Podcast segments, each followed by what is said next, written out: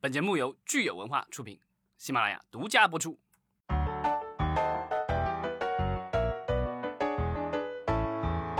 欢迎大家收听新一期的影视观察，我是老张。Hello，大家好，我是石溪。今天呢，我们聊一个老的话题，因为呢，我们的电影局的网站上啊，就是最近连发三大招，放出了三期的这个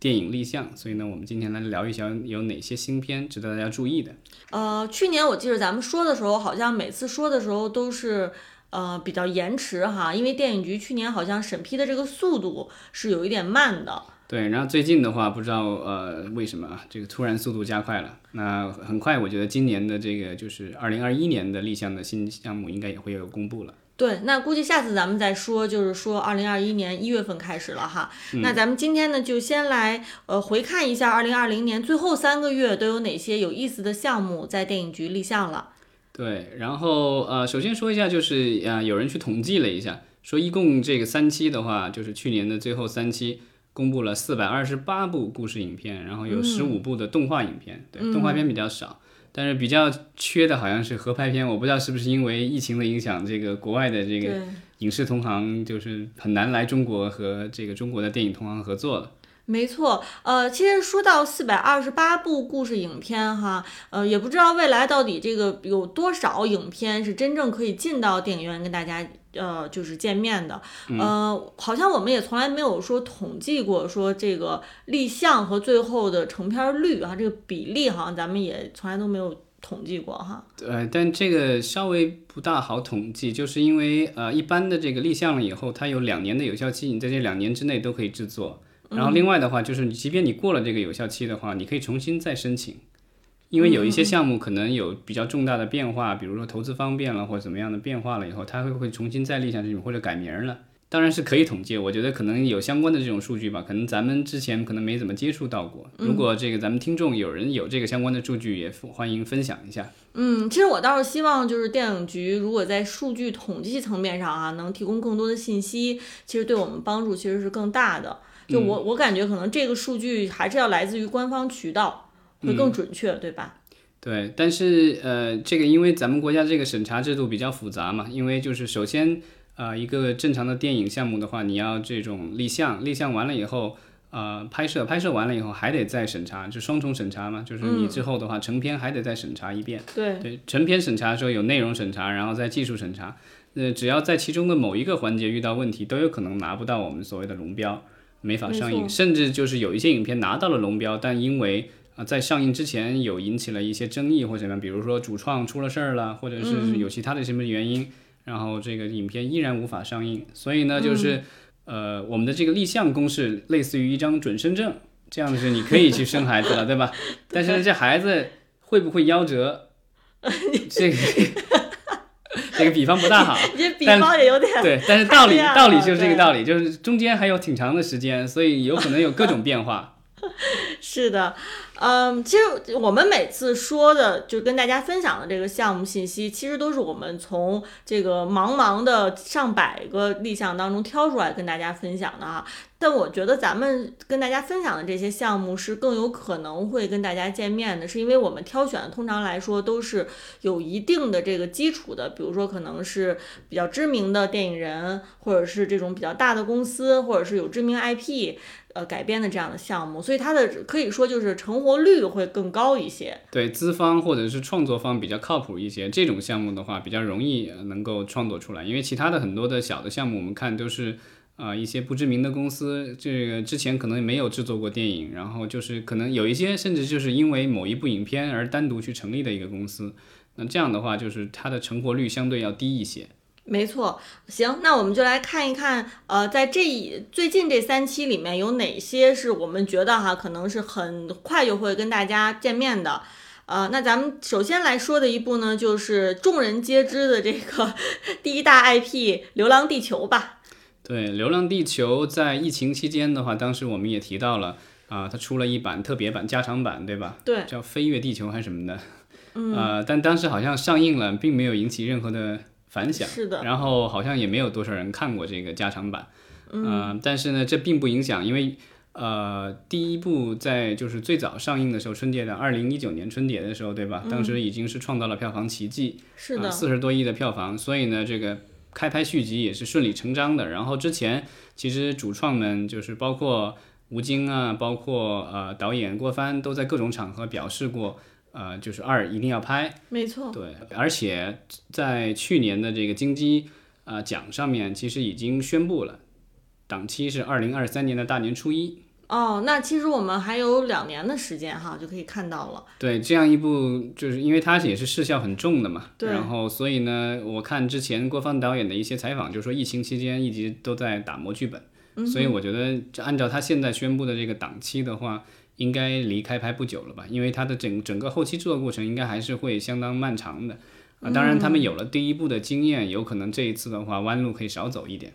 对，其实我也是特别期待说《流浪地球二》的在特效视觉方面哈，会不会比第一部有一些更质的飞跃？当然，最近可能我们业内人士大家都在探讨的一个事情，就是很多我们中国本土的做特效的人才。做电影特效的人才哈，好像都被这个游戏挖角挖的特别厉害了。就是这个感觉，电影特效行业这个是哀鸿遍野吧，大家 都都觉得非常可惜哈。所以我也不知道说《流浪地球二》在做的过程当中，尤其在这个跟失效相关的这个制作上面啊，会不会遇到新的困难？对，然后这次的编剧依然是郭帆导演和他的这个合作伙伴宫格尔，然后宫格尔之前在上一部也是制片人。啊，也参与了编剧，所以呢，基本上是老班底。然后呢，这梗概啊，这个就是有好事者说，这个跟《流浪地球一》的这个备案的梗概就多了俩字儿，就是再次当地球再次怎么怎么样。呃，其实我觉得这个故事梗概可能也不重要吧，大家耐心期待最后成片吧。对，然后呃，在网友在猜测的一个事情，我看就是基本上，因为当时在金鸡奖上宣布是吴京通过视频宣布的，但是如果大家看过第一部啊，就稍微剧透一下，吴京在里面英勇牺牲了，为了拯救地球。那第二部里他会会不会出现，或者以什么样的形式出现，这个是大家在关注的一个事情。啊，另外的话就是在第一部的片尾，好像还明谢了刘德华，这个我都没注意啊，他有这我们的观众特别注意到了，然后就不知道这个是不是他会和续集的故事会有关系。没错，呃，那我们看，其实《流浪地球二》的备案单位哈，当然有这个中国电影股份有限公司。那与此同时呢，我们看看中影，其实同时还备案了另外一部叫《我和我的父辈》的电影。对，这个是我和我的某某这个。估计是未来中影的一个呃 IP 吧。对，这个我觉得是继继那个什么伟业大业之后，对吧？这个又找到了一个新的，呃，怎么说主旋律的呃，这个叫什么？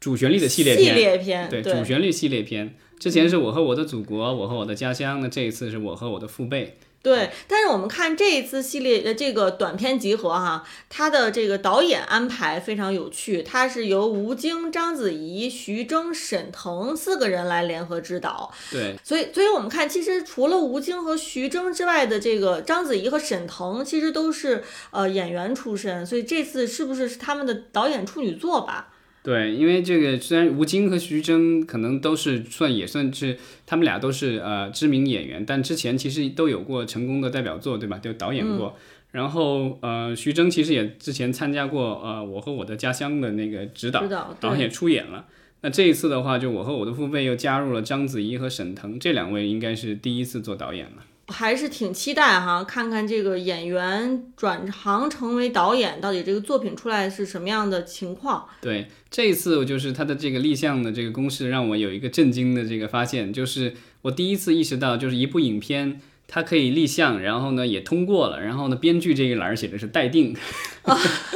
电影局的这种立项的网站上或什么的，就是你这个编剧导演的信息肯定是可以写待定的，对对，必须得要提供的，对吧？但这个因为我觉得可能因为主旋律，然后这个叫什么特事特办，所以呢也就让他提前先这个公示了。是，那其实接下来呢，我们看看这个中国电影出版有限公司哈，也立项了一个电影，叫做《没有一个春天不会来临》，这个也是一部典型的主旋律电影。对，然后是抗疫情的，呃，在武汉，据说这两天已经拍完了，嗯，拍摄速度是非常快啊，因为网上的信息说是三月三号开始拍的，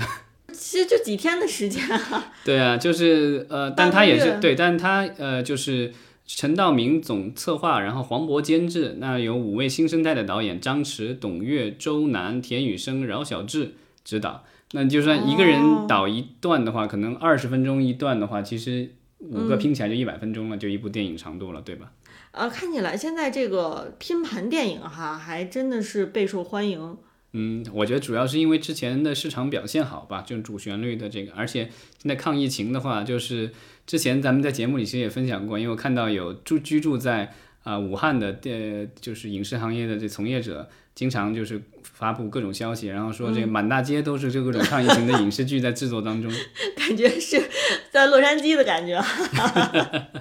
呃，然后从目前公布的这个信息来看，演员阵容其实也挺强大的，有周冬雨、宋小宝、潘斌龙。我觉得像这样的主旋律拼盘电影里面的这个卡司都是很大的哈，一如既往。对，而且呃，这种拼盘电影因为经常是有政治任务在身，所以演员可能好像也不能不大好意思 要开口要特别多的钱，所以这种东西就是我觉得对投资方来说确实是。挺不错的一个买卖，对吧？就是阵容也很强大，但是花费比较少，宣传起来也很有底气。嗯，没错。呃，那说完了这个中国电影出版有限公司的这个立项电影哈，我们来看一看大家都熟知的坏猴子立项的项目。对，这个应该是文牧野导演自《我不是药神》之后的呃下一部作品啊，这一部叫《奇迹年代》。呃，这部电影呢，它虽然导演是文牧野哈，但是编剧我看这个立项里面的信息是包含文牧野在内的，一共是五个人。嗯，然后呢，其他几位编剧也是他之前合作过的，比如说《我不是药神》的编剧钟伟，然后包括之前呃文牧野导演参与，应该是我和我的家乡还是我和我的祖国里面，我和我的祖国里面的吧，就护航那个片段的编剧叫修梦迪。嗯，看起来这个剧本哈是反复打磨。那咱们来看看这个故事到底是一个什么类型的吧。对，它是一个创业的故事吧，讲的是这个二十岁的男主角带着年幼的妹妹到深圳生活，哦，然后呢生活比较拮据，然后机缘巧合下他得到了一个机会，然后呢本来以为美好生活就要来临了，结果呢就是这不料受到重创，但是呢凭借着他愚公移山般的这个坚持不懈，最后奋斗取得成功，可能贴着主旋律在做的吧。因为今年是建党一百周年嘛，所以各种各样的主旋律都出来了。之前在电视里的话，大家能够看到的什么《山海情》，对吧？然后还有那个《大江大河二》什么，其实也都是讲改革开放、大家创业或什么之类的。所以我觉得这个可能也是紧贴现在的一个呃，就是潮流吧。是的，呃，接下来我们看看上海亭东影业哈，也就是韩寒的公司立项的这个片子叫《年轻的故事》。那编剧呢，自然是韩寒本人，那导演肯定也是韩寒了。对，因为这个网上其实有图片，就是有照片公布出来了。他在一月三十一号其实已经开机了，所以就是他公示的话，可能时间稍微晚一点。他的这个就从网上看到的信息，他的导演是韩寒，摄影指导是白玉霞。一月三十一号开机。那故事的话，讲的是这个一个留守少年和他的一个多年未归的父亲，还有一个另外一个少女，他的大哥一，反正就一群小伙伴，在一个海边的城市的一个所谓的，呃，一幕幕爱恨情仇的一个故悲欢离合的故事。就看上去也是小人物的故事哈。对，基本上跟他之前拍的什么《后会无期》《乘风破浪》啊，《飞驰人生》什么的，都这些元素都在嘛。呃，那我们也期待这个韩寒下一部电影，而且韩寒的前面的电影其实也经常是赶到这个特别火爆的档期哈，包括春节档《飞驰人生》，我记得是春节档上的，所以呃，不知道他下面的这个电影是不是也会在这个布局春节档哈，咱们也是拭目以待。对，网上传言的是刘昊然可能会参演，那另外之前和之前和韩寒合作过的沈腾也有可能会出演吧？哦，那看来这个卡斯也都是重量级的。嗯。那接下来我们来看看这个万达影视有限公司哈，就是万达他们立项的新片叫《我才不要和你做朋友呢》，这个听上去怎么像是这个网剧的这样的改编的一个项目？嗯，但就是因为他之前确实好像已经有一个网剧，然后口碑不错，然后那个但那个网剧改了名字叫《你好》。李青桐，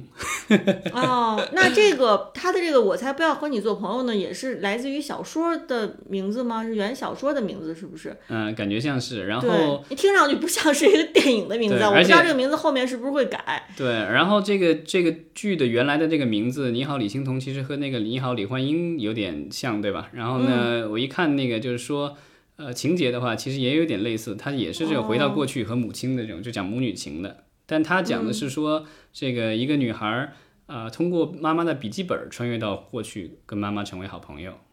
嗯，但是我觉得李焕英成功之后，咱们不知道 这个是不是情节上有一些这个重合和类似了。对，但这个因为他在这个应该是在李焕英之前就已经创作了，对吧？所以这个我觉得就是可能都是穿越片吧，但是就看他拍成什么样子吧。没错，呃，说完万达了，我们来看看猫眼影业哈，它立项的电影叫《离开你》。对，《离开你》这个编剧是秦海燕，那他之前。啊，写过一部电影叫《找到你》，是姚晨和马伊琍主演的，然后是女性题材的。当时我觉得口碑还算不错吧，但是票房并没有说有很亮眼的表现。那这一次的话，他写了一个，这名字感觉都是一个系列的，一个是找到你，一个是离开你。然后讲的这个离开你，讲的是一个女人经历的一个离婚案。嗯，所以它其实都是这个女性视角哈，属于这个为女性发声的这个电影。对，而且今年好像是咱们国家这个就是反家庭暴力的相关的法律法规出台五周年吧。哦。然后去年的话，其实呃发生了一系列的事情，包括疫情期间很多的这个夫妻紧张造成后来的离婚，包括大家也看到新闻说，在某些大城市离婚这个登记的排队都要排几个月之后啊。然后另外的话，还有去年的这个就是在。应该是抖音上的红人，那个藏族的那个姑娘直播的时候被她的丈夫不幸的这个放火烧死的这个新闻，对吧？对。所以一系列的这种惨剧，其实让整个社会都意识到，就是我们谈了很久的这个所谓的男女平等、妇女能顶半边天，但是很不幸的是，在我们的社会当中，还是有很多的女性啊，在家庭啊受到不同的这个暴力的对待。嗯，没错，所以我看到这个片名啊，离开你也觉得它本身也是有一定的潜力，然后能够成为这个具有话题性这样的电影哈，那咱们就拭目以待吧。嗯，然后呃，这种就是从一个片子衍生到另外一个片子呢，另我们还有另外一个例子，就是啊，如果大家前一段时间看过 B 站上线的一个新剧叫《风犬少年的天空》，就知道这是一个就是啊青春片对吧？讲校园的故事的那。呃，暑期档的话，其实会上映一部，就是呃，它同个班底，然后打造了一个电影版，叫《燃野少年的天空》。那这个就是编剧叫李泽林，他另外还做了一个，就现在立项的这一部叫《风犬》。少女的天空哦，这个好像听上去有点乱哈。对，就把到底风犬少女的天空和风犬少年的天空到底是什么关系？但你我觉得应该是一个系列的吧，因为这个原著是有小说的哦。然后呃，然后现在把这个少年改成少女，对吧？就算是故事上没有关联，但是只是要我觉得这个名字至少会让大家产生这样的联想，这样也是吸引大家走进电影院吧。然后这一次这个《风犬少女的天空》立项的单位，其实也就是张一白导演的公司石上海石鼓影业，所以呃，我觉得有理由相信可能是他指导，或者是由他来监制吧。没错，好，然后我们下面来看看这个阿里巴巴影业哈，他们立项的是叫《前任冒号分手清单》的项目，大家一听这个前任哈，可能就打一激灵，就是到底之前跟这个前任攻略有什么关系？对，但至少从立项单位和编剧上来看，没有什么太大关系，因为因为之前的《前任攻略》系列其实是呃华谊出品，然后是由呃他们签约的导演田雨生呃编剧并执导的。那这次的话是阿里巴巴影业呃立项的，呃编剧叫吕成明。啊，当然，我觉得现在其实网络上也有一些人在猜测，说这个跟前任到底有没有什么关系？这个我们可能得看后续了，因为至少名字上还是差了几个字儿的，原来叫《前任攻略》，对吧？这一次叫《前任》。对，但是如果毫无关系的话，这样蹭这个之前的这个热点，好像也不太厚道吧？哎，那你想，当年呃有一部电影叫《新妈妈再爱我一次》。这个故事我讲了好多遍了，大家都以为跟妈妈再爱我一次有任何的关系，结果人家的断句是新妈妈再爱我一次，其实讲的是人鬼恋，妈妈死了，来了一 个新妈妈，妈妈的鬼魂教育孩子要跟新妈妈好好处。好吧，那我们就祝这个这个新前任分手清这个新的啊前任取名叫前任的电影好运吧。那接下来呢，我们来看看这个上海如意。呃，影视制作有限公司，他们立项了一部叫《了不起的喜羊羊》的电影。然后它情节讲的是说，这个女主角是以丈夫的生活为中心，然后呃，三十岁生日这天却提到了，却收到了丈夫发过来的离婚通知书。她自己对婚姻的感觉特别好，但是就不知道这个为什么丈夫要跟她离婚，然后她突然受到打击，所以呢要要找回真正的自己，重新收获爱情。这个其实也是立足于三十而立的女性哈这样的题材，所以女性视角的这种爱情故事。其实咱们看这个，呃，如意他们去年其实业绩成绩是相当好的哈。这个送你一朵小红花也可以说是红红遍了大江南北。对，然后另外的话，其实今年春节档的最大赢家啊，你好，李焕英，它的最大赢家其实不是它的这个主要出品方北京文化，而是这个如意影业和猫眼儿吧，因为是这两家去做的保底。嗯，没错。然后接下来呢，我们看看，其实有一个非常有意思的出品方就是。湖北知音影视有限公司，它立项的项目叫《再见萤火虫》。哎，说到这个知音，是不是咱们之前都熟悉的这个一本杂志，他们的这个出版方啊？对，就是知音的话，如果大家就是年纪跟咱们差不多的话，对吧？八零后吧。对，就是或者更大一些，可能。当时在就是全国各地的车站什么之类的可以看到的，就基本上应该就两两本杂志是卖的最好的，一个是知音，一个是故事会。对，当年这个就是每个月的订阅量可能都是几百上千万的，就是知音当时就是除了有啊他自己的这个知音杂志卖得好，后来在两千年初的时候，其实有一度还有他的漫画《知音漫客》。也是卖得相当不错，当然现在出版行业其已经这个就是因为它毕竟是国企嘛，所以就是它在转型期的话，我觉得可能也是遇到了各种障碍和困难，然后现在这个出版行业也不景气，所以我觉得他可能现在也是想说把他原来积累的那些资源，看能不能转换到影视方面吧。没错，所以其实我觉得想起来是挺有意思的啊，就是也许咱们翻翻旧杂志，看看《知音》和《故事会》里面，说不定真的有特别适合改编成影视的这样的文章。因为之前就是这种怎么说，呃，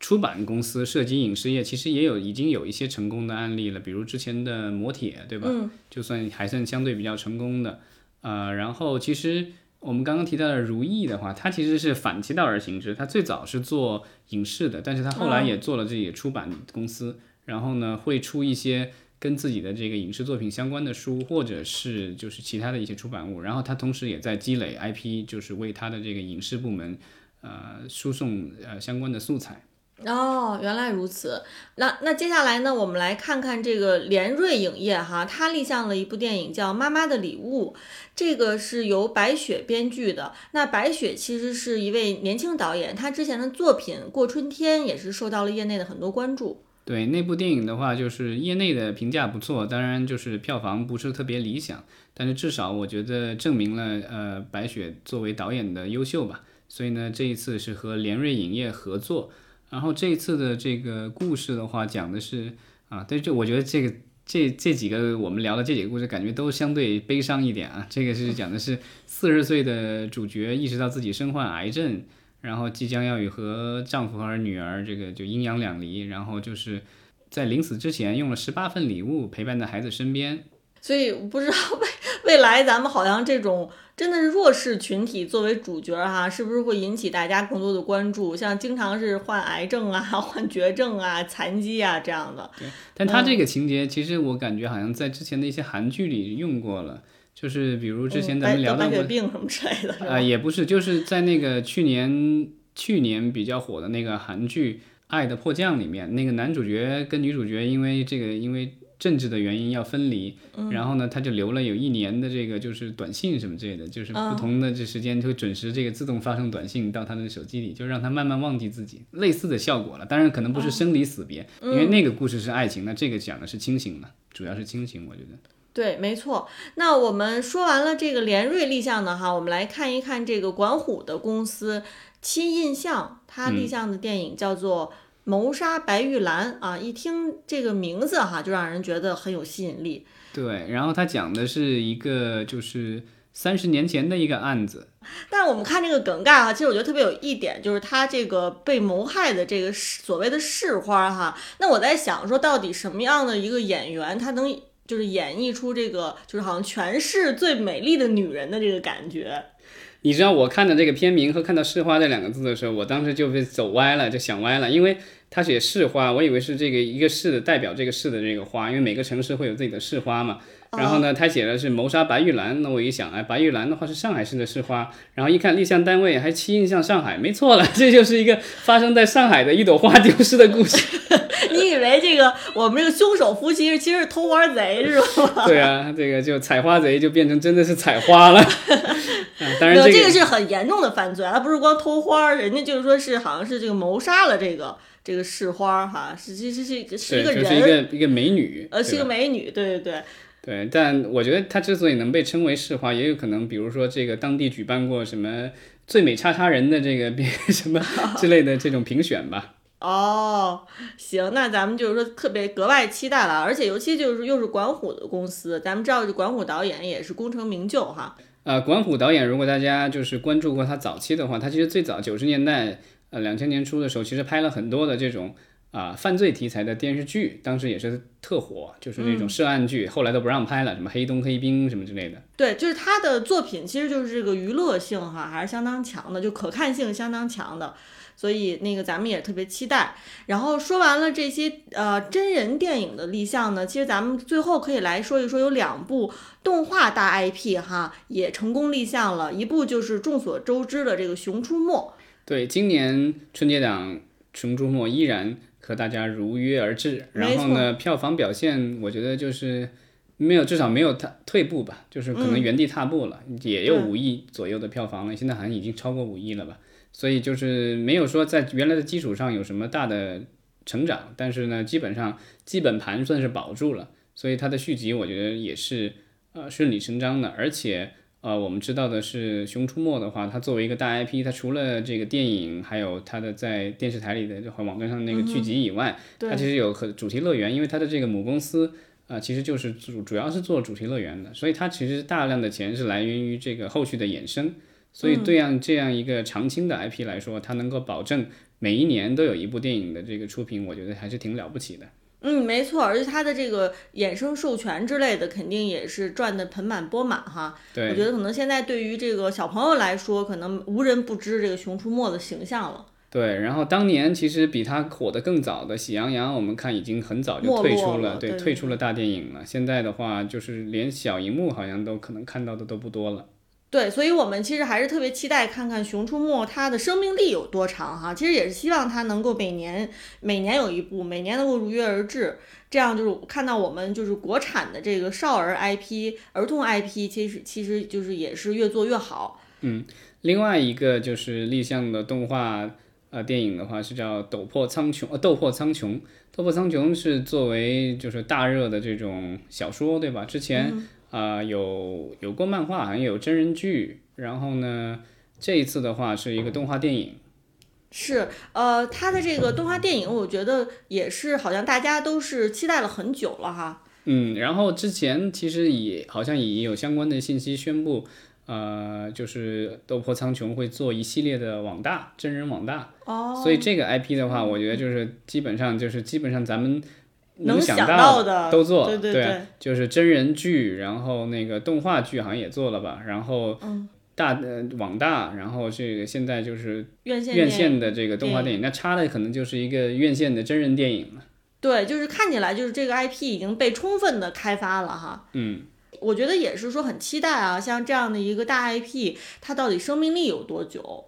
对，因为像之前那个《全职高手》，它其实做了一个大动画大电影版本，然后在院线里上映了以后，其实表现并不是很理想。是的。但是但并不妨碍它的剧依然很受欢迎，所以我们可以看看这个《斗破苍穹》，这虽然都是大热的这种就是起点啊什么之类的这种小说吧，然后但是它是主要因为它是玄幻的嘛，所以就看一下它会不会跟那个《全职高手》这样的会不大一样。但是，呃，反正现在来说，好像这种玄幻的这个题材。然后改编成大电影的，不管是动画还是真人的，好像现在来说并没有什么太多的这种成功的案例。